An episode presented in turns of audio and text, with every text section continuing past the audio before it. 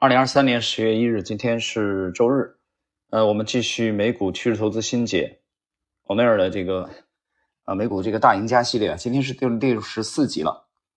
六十四集呢，这支美股的名字叫精密基建，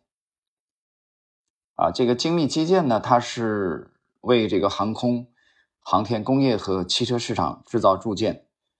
呃锻件和紧固件。通用电气呢，贡献了其总收入的百分之十一，就。大客户啊，最大的客户是通用电气。然后我们今天这个内容，大家参考一下今年的二月二十一号读书学习修炼公众号的啊翻译的这个帖子。我们来看这个欧内尔的正式的内容之前啊，我先讲一下对这个图表的呃一个一个观感。其实，在我第一次读到这篇帖子的时候，我头脑当中马上跳出来了一只 A 股。啊，我觉得极为相似，极为相似。哪只呢？就是海大集团，啊，非常像，很相似。因为海大集团我们在呃几年以前曾经参与过，所以我印象特别深刻的。这个图摆出来以后，我马上跳出来海大集团。但是你说有区别吗？有区别。就等会儿我们会讲到它这个今天的啊这只美股就是精密基建，它在整整个主升浪当中呢有一个非常经典的二十周的杯柄，做了一个二十周的杯柄。这个杯柄就是我讲它跟海大集团，你要说有什么区别的话，呃，我觉得其实主要在这个位置，就是它这个美股的这个精密基建，它的二十周的杯柄的这个位置啊，这个这个它跟海大的区别在于，海大有类似的这个这种杯柄出现，而且不止一组，但是海大在这个最后的这个加速之前啊，它的回撤。比二十周杯柄的这个美股的这个精密基建的回撤的幅度啊，明显要小。这个等会儿我们谈细节的时候我们再讲。我们接着看，呃，欧内尔的这个原文啊，他的注解。在这个案例中，你以四十美元左右的价格正确的买入了股票。第一次卖出是基于这样的一条规则：即当一只股票在某一周放大量收于十周均线之下，该股在那一周成交量比平均水平高出百分之七十二。卖出时获利接近百分之二十，正如你在图表中看到的，它并没有很快就被回购，因为几周之后它的走势依然不利。啊，四十美元，大家可以去去看一下啊。这个奥尼尔是是这么讲的：，终于在十一个月之后，标普五百指数又一次调整期间，该股构筑了一个经典的二十周背饼形态。该股随后以六十一点四五美元的价格被回购，最终。八月份的第一周以一百三十八美元被卖出，卖出是因为在经过长时间的上涨后，该股连续三周放量创出新高，价格却停滞不前。很经典这一句我要解释一下啊，三周的这个经典的放放量创新高，但是价格停住，这是什么呢？就是放量滞涨啊，放量的滞涨。往那儿这个点评，接着我们回到这张图啊，请大家打开这张图表。这张图表我们能看到，这个精密基建，它二十周的杯柄啊，二十周的杯柄的这个构筑，其实二十周杯柄当中的绝大多数的周 K 线的收盘，我看美国线的这个收盘都是低于啊，至少三分之二以上低于十周均线的，也就是依托在十周均线下方啊，构筑了这个二十周的杯柄。谈到这里啊，大家注意，其实对这样的股票，呃，在技术派当中啊，包括这个我这我们这个这个帖子最后啊，修炼有一个点评，我觉得很精彩啊，大家可以去参考一下。嗯，他这个观点我完全赞同，就是其实你在跌破啊，有效跌破十周均线的时候，啊，跌破在上升趋势当中有效的跌破了十周均线。如果说，比如说还有其他鉴定的这个动作的这种佐证啊，或者很重要的一点就是大势的佐证啊，比如说重要的指数啊、大盘的这种佐证，或者说相关行业指数的佐证的话，这个时候其实持股的话，你会承担相当的风险，会承担相当的风险。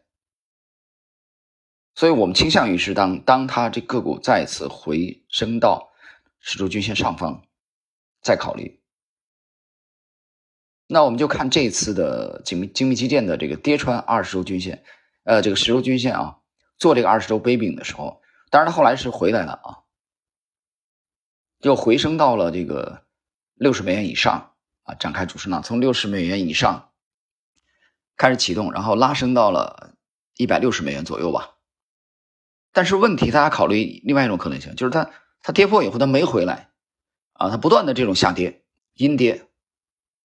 啊，走成了现在 A 股当中许多个股的那个样子啊，比如说在昨天的这个新闻啊，就是一家私募基金重仓地产股啊，这个这个他的董事长的很很年轻啊，才八五年自杀离世，非常怎么讲呢？令人唏嘘啊。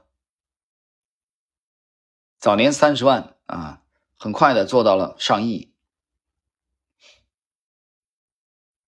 然后坚持价值投资。我没有否认，我没有否定价值投资啊。但是昨天，昨天因为我我出去散步啊，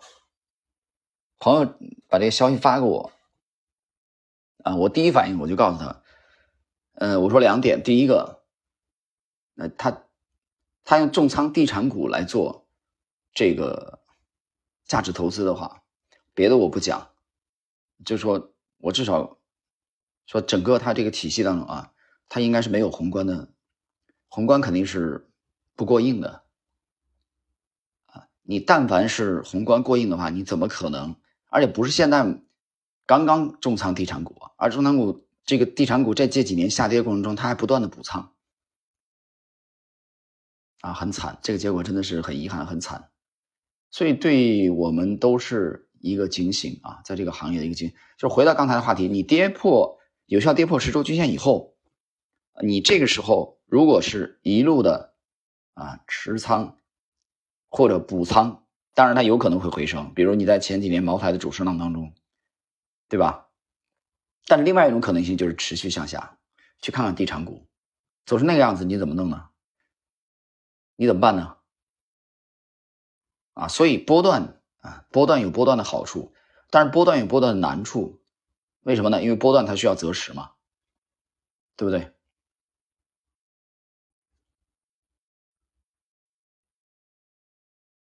我们举个例子，在美股二九年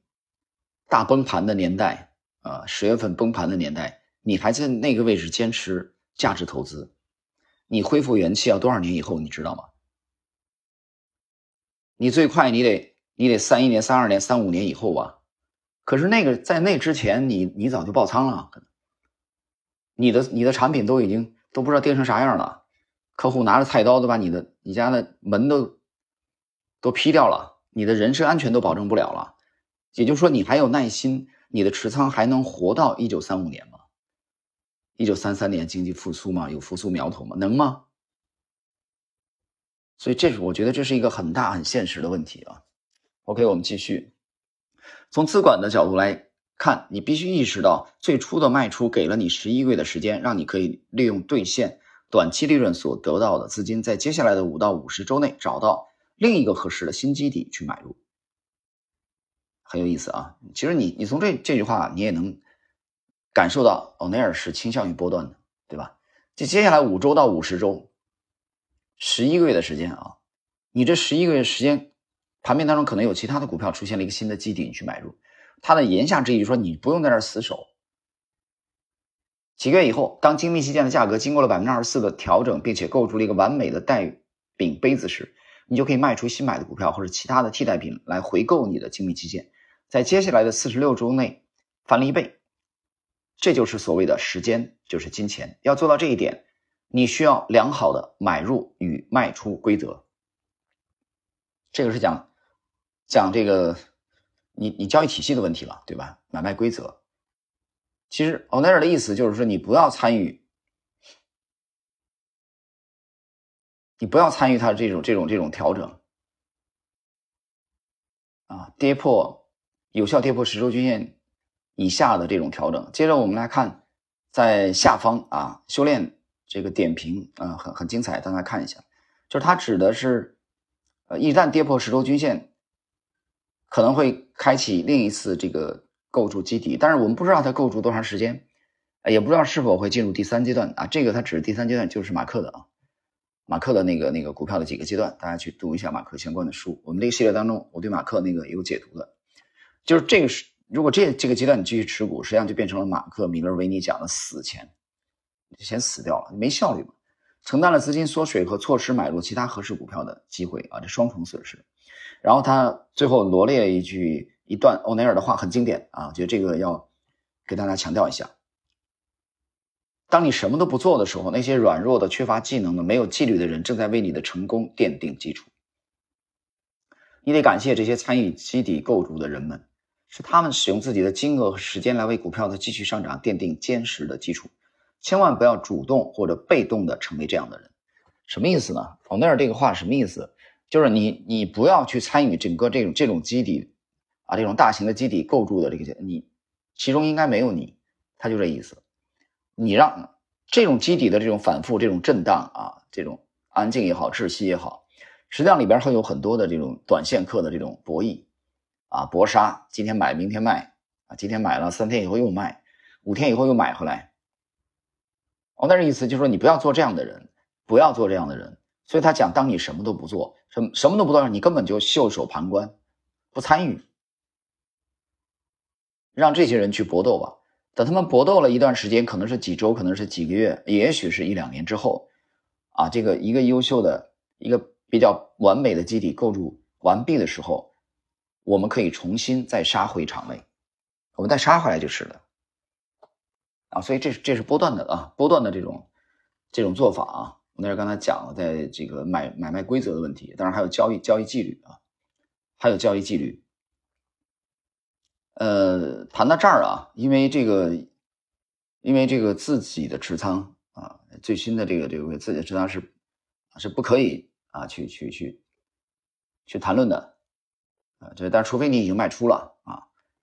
但是我们可以讲一句话，就是其实如果，呃，在在我们这个今年持有的过程中，如果我们的有效跌破十周均线，在我这里，我觉得也会引起警惕的啊。还好到目前为止还没有，啊，还没有，所以我们后期在就是就是说现在已经进入这个四季度啊，进入四季度的交易了，在进入四季度的时候，那我们也会严密的去关注啊，它什么时候。有可能啊，跌破十周均线也会引起我们的警惕。到目前为止啊，从我们持仓，呃，到现在为止啊，在今年这种盘面之下，很艰难，真的很艰难。昨天星球我转了朋友发给我的这个社保啊，社保基金的难得的亏损。今年这种盘面啊，其实从去年下半年 就很难，很难，很难，不代表没有机会啊，它是结构性的。这种结构性呢，其实。盘面当中的五千一百多家上市公司当中，极少数的公司有机会，但这个时候他对你的图表派的呃这个要求，你包括做做这个价投的啊这些投资人的要求是极高的。嗯，好了，各位大家可以结合这个图表啊去看一下精密基建的这个二十周的这个杯柄构筑完毕以后的啊这个主升，当然这个主升是慢是慢牛的啊，四十六个月吧啊四十六周。大家看一下，四十六周翻了一倍，啊，四十六周，这这个是慢牛。所以为什么我说展开这个图？当时我读第一次读这个帖子的时候，我马上跳出来海大集团零零二三幺幺，啊，在前几年的走势，有兴趣的读者可以把这只 A 股啊，在盘面当中进行复盘，啊，去学习，然后跟这个精密基建去比对，你去看一下它的异同点，你可以看看我讲的是不是错误的。或者说我讲的是有道理的。好了，今天我们时间关系啊，这一期